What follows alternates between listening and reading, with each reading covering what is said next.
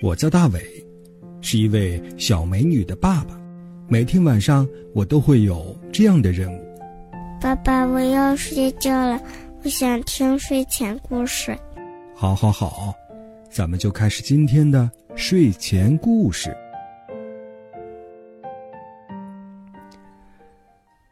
晚上好，小朋友，欢迎收听大伟叔叔讲睡前故事。我是大伟叔叔。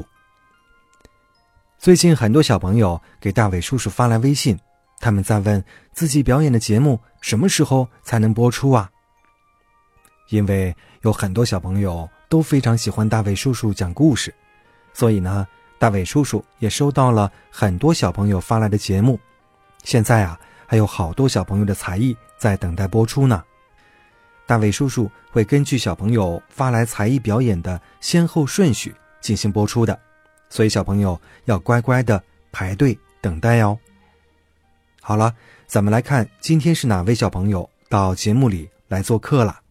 大飞叔叔你好，我是刘雨泽，我今天唱一首歌是《白龙马》，白龙马踩草地，哇哇哇哇哇哇哇撒土地，一下起就上大楼。一直走进一万里，上面有鬼怪，上面有花皮，上面有火海，上面有飞机，哇哇哇哇哇哇哇！五一到上学去，我的表演节目完了，谢谢大家。喜欢听大伟叔叔讲睡前故事的小朋友，可以发送微信，微信号码是拼音的巴啦啦三七二幺。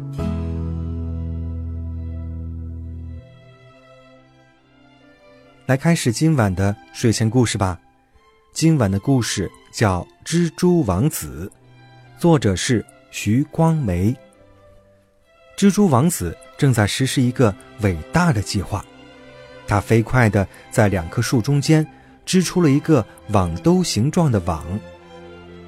谁愿意躺进去，肯定就愿意交我这个朋友。他自言自语的说：“可是谁愿意呢？”恰好一只小白鼠走了过来。你好，蜘蛛王子连忙吊着一根丝下去和他打招呼。啊，我做了一个吊床。他指着身边的蜘蛛网说：“你上来试试好吗？”吊床，小白鼠很惊喜。结实吗？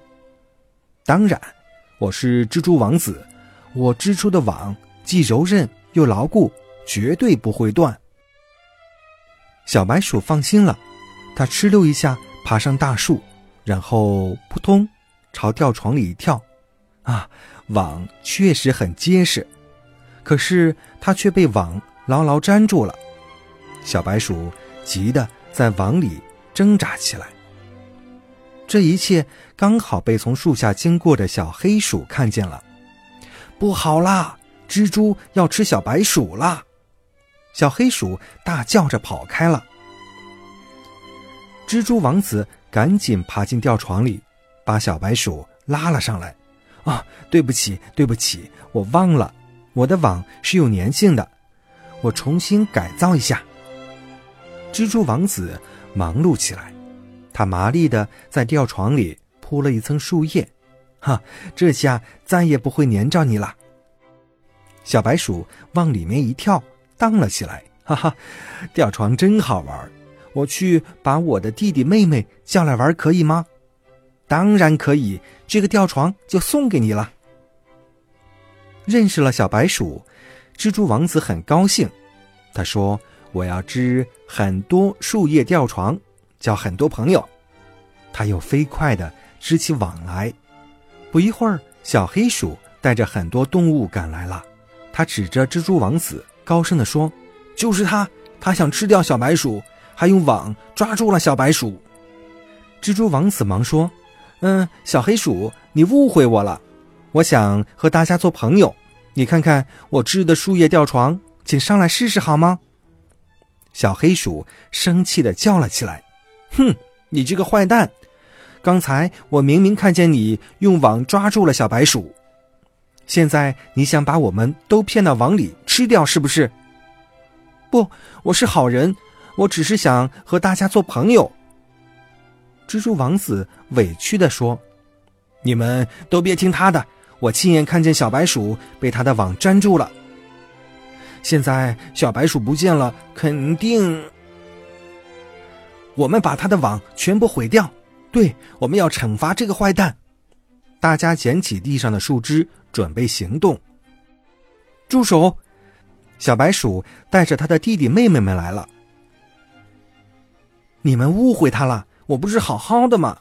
小白鼠飞快的爬上树，跳进树叶吊床，一边摇晃一边说：“你们看，这是蜘蛛王子做的树叶吊床，他想送给大家，你们也上来试试吧。”小白鼠和弟弟妹妹们。一起坐在吊床里晃呀晃呀，好开心呐！原来是场误会。